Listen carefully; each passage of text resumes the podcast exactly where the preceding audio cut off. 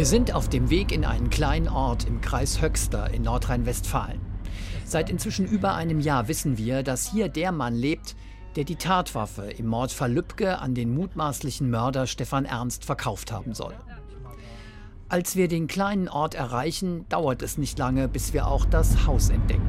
Das da ist es wahrscheinlich. Die Bruch. Das da vorne, ja, genau. Rechts abbiegen. Dann rechts befindet sich das. Hier, oder? Ja, ich mal sagen. ja. Es sieht etwas runtergekommen aus.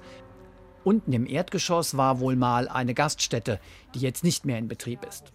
Um die Ecke finden wir ein Klingelschild, weitgehend unbeschriftet.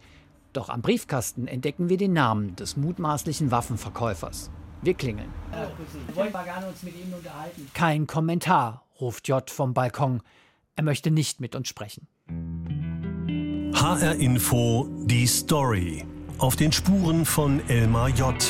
Wer verkaufte die Tatwaffe im Fall Lübcke? Mit Sarah Batti und Oliver Günther. Vier Wochen zuvor in unserem HR-Info-Büro in Frankfurt. Einige wenige Informationen über Elmar J. konnten wir bereits sammeln.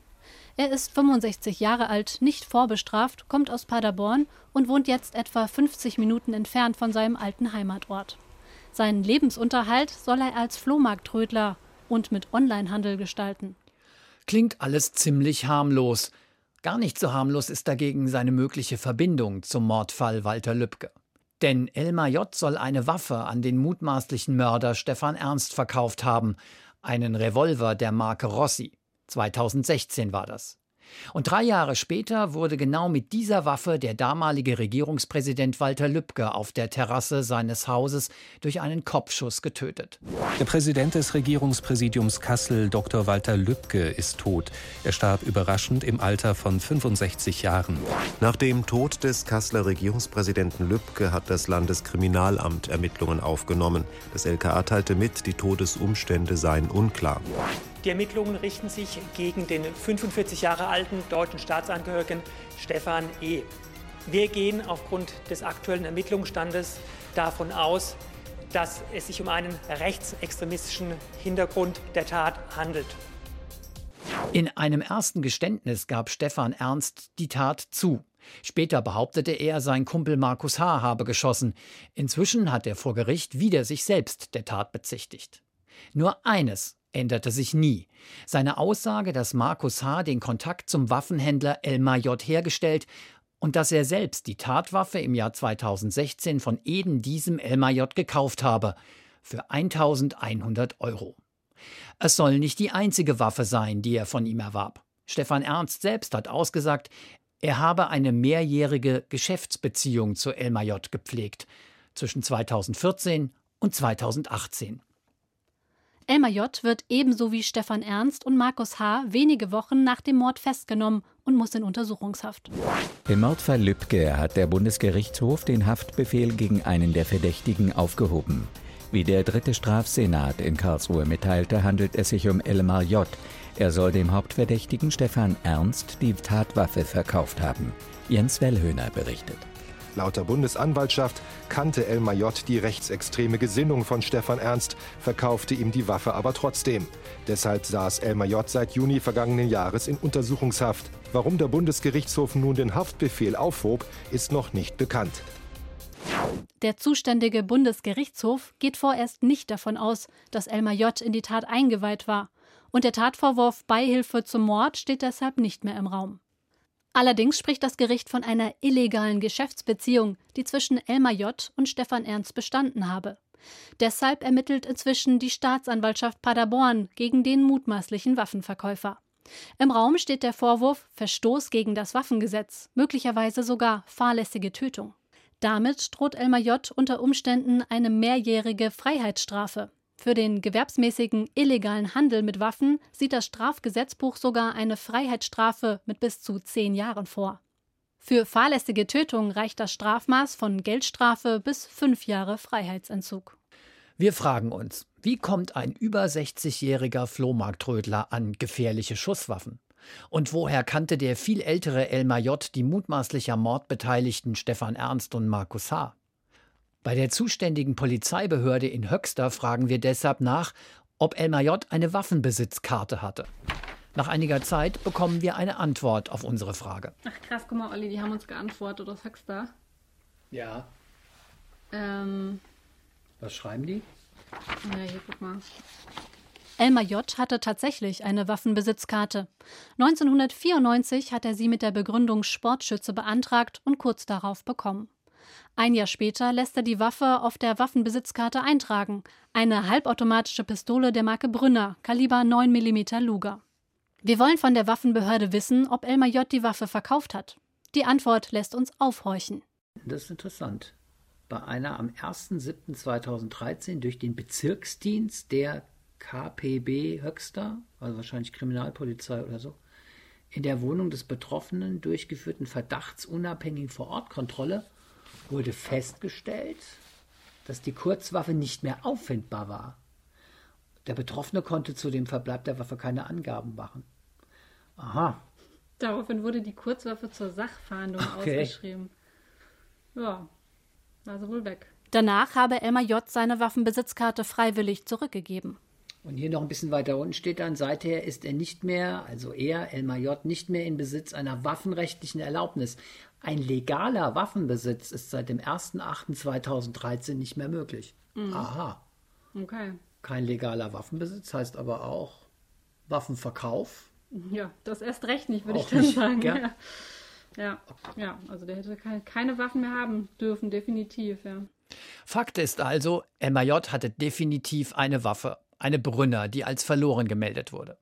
Von den Waffen, die J. im Zuge der Geschäftsbeziehung an Stefan Ernst verkauft haben soll, ist dabei aber gar nicht die Rede. Auch nicht von dem Rossi-Revolver, der die Mordwaffe im Fall Lübcke ist. Was aber ist das eigentlich für eine Waffe, diese Rossi? Der Rossi-Revolver Kaliber 38 Spezial ist offenbar weit verbreitet. Tatsächlich findet man auf Online-Angeboten von Waffenhändlern in Deutschland gleich reihenweise Angebote, gebraucht schon ab ca. 100 Euro. Der Rossi-Revolver Kaliber 38 wird dabei laut Experten vor allem von Sportschützen und von Jägern verwendet. Für die Waffe ist eine Waffenbesitzkarte erforderlich. Vier Wochen später, nach unserer Anfrage bei der Polizei, sind wir selbst in Paderborn. Und diese Waffengeschäfte, Wie viel sind es hier? ich meine, das sind drei. War Elmar J. da bekannt als jemand, der mit Waffen zu tun hat, der vielleicht sogar mit Waffen handelte?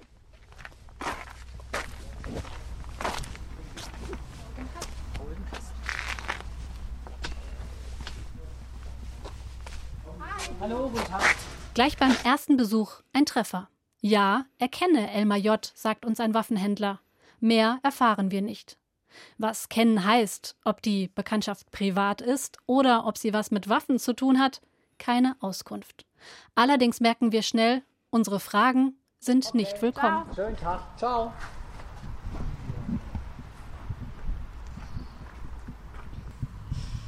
Also gekannt hat er ihn. Oder kennen tut er ihn. Naja, das wird jetzt schon krass, dass wir fragen und direkt die Antwort ist ja.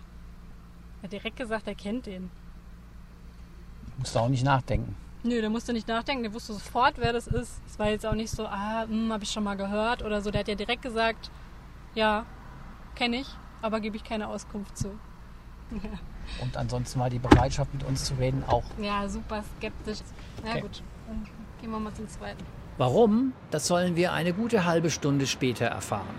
Rund 20 Kilometer außerhalb von Paderborn stoppt ein Auto neben uns.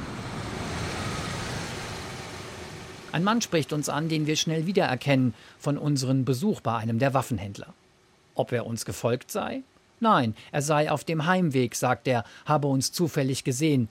Aber bei der Gelegenheit, was wollt ihr eigentlich? fragt er uns.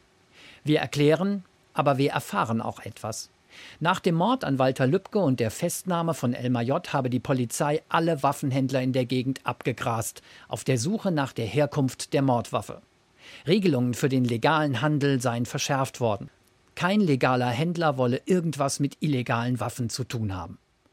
Das Gespräch ist freundlich, aber die Botschaft ist klar. Wer zu viel fragt, weckt Argwohn.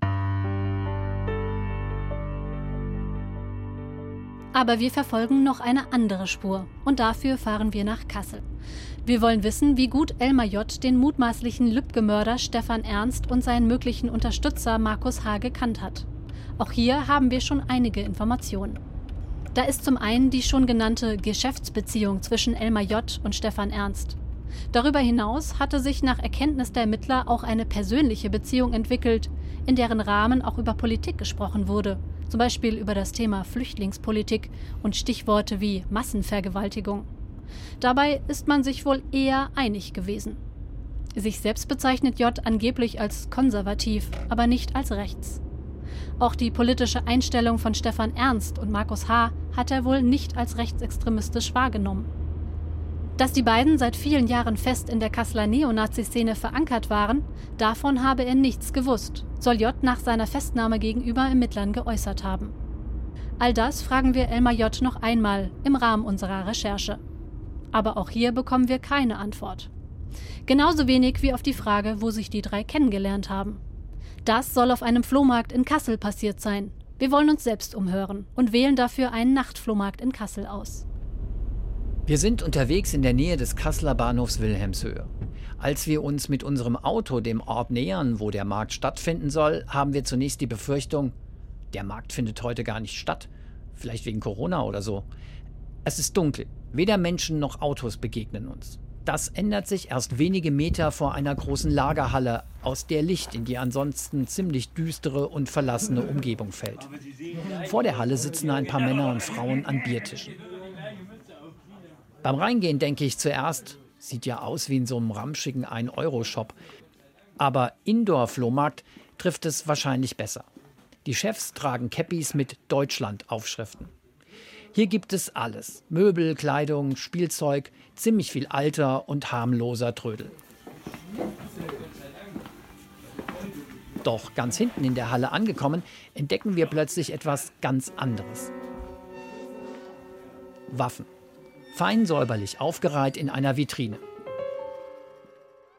Allerdings sehen wir keine scharfen Waffen, sondern Gaspistolen, Schreckschusspistolen, aber auch Messer und Elektrotaser.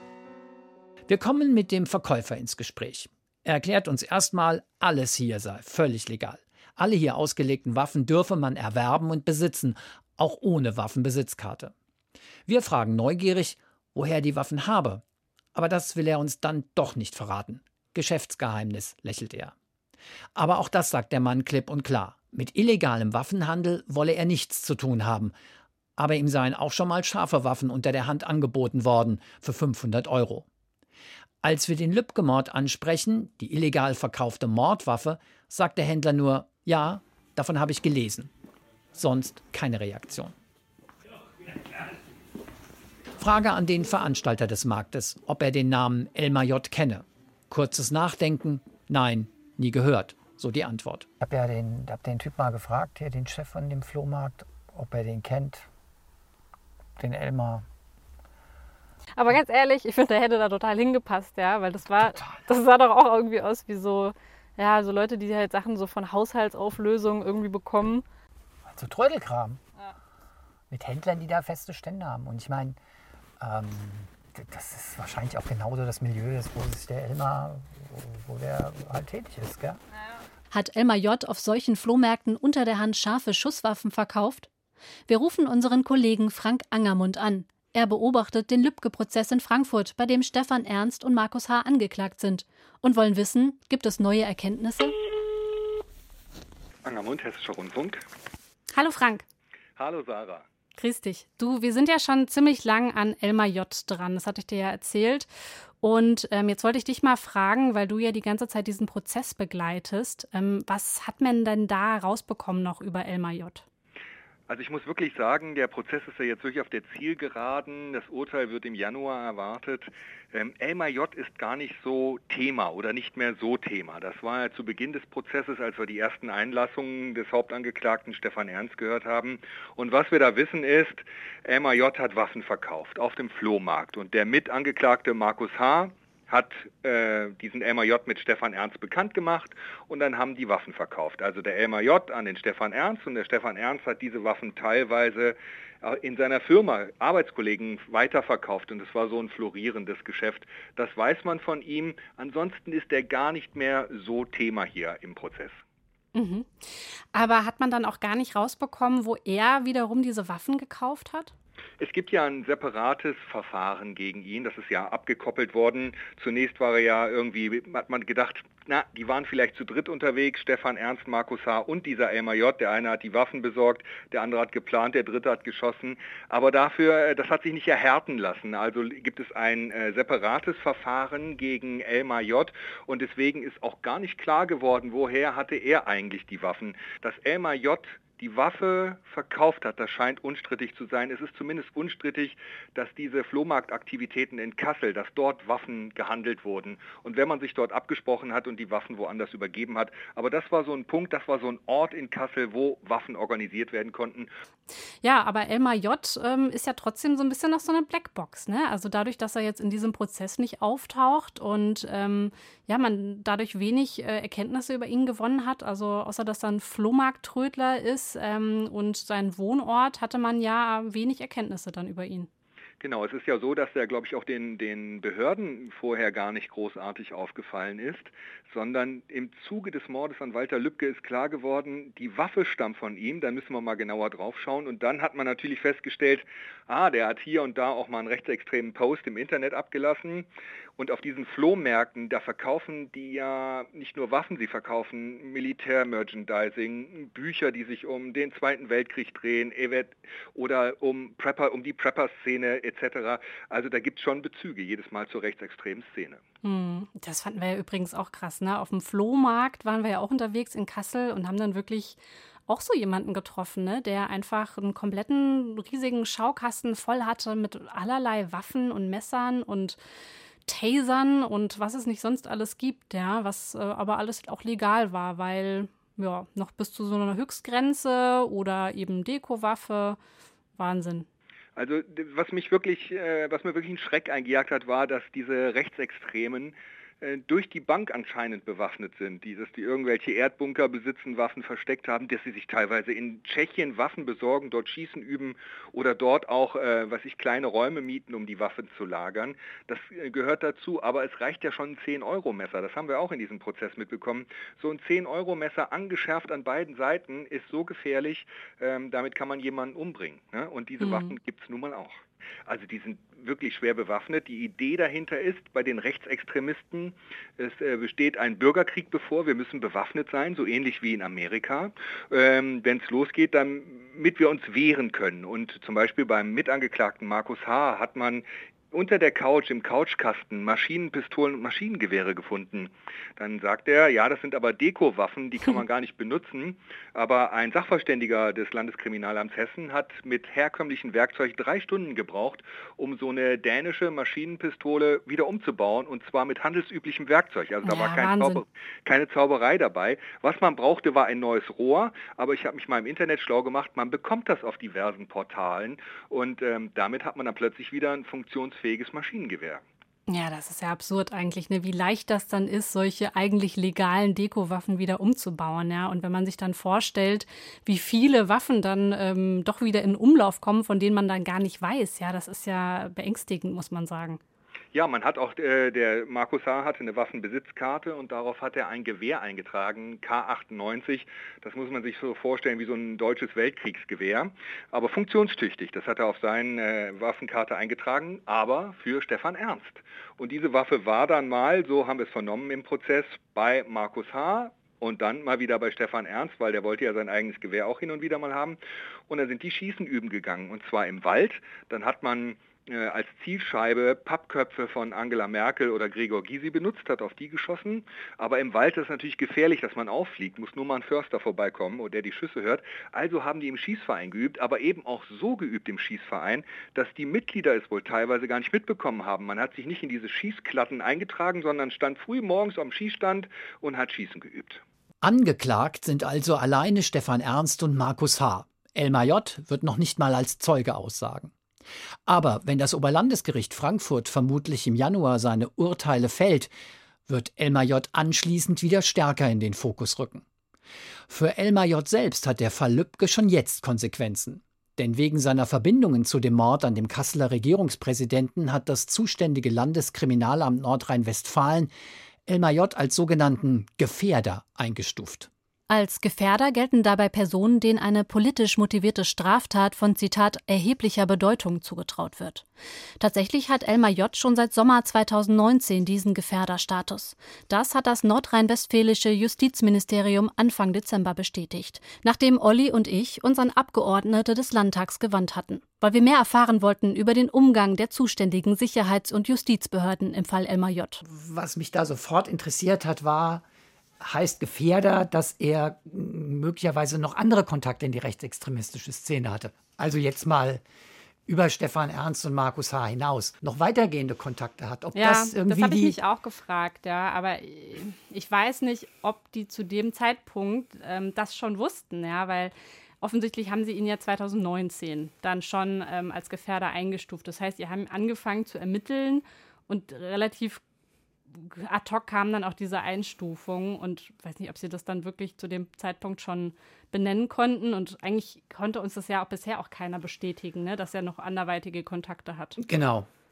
Und ähm, ich glaube, dass diese, und das geht ja eigentlich aus dieser Auskunft des Justizministeriums auch so ein Stück weit hervor, diese Einstufung als Gefährder beruht erstmal allein an den mutmaßlichen Verbindungen, in welcher Form die auch bestehen, zu dem Mordfall Lübcke.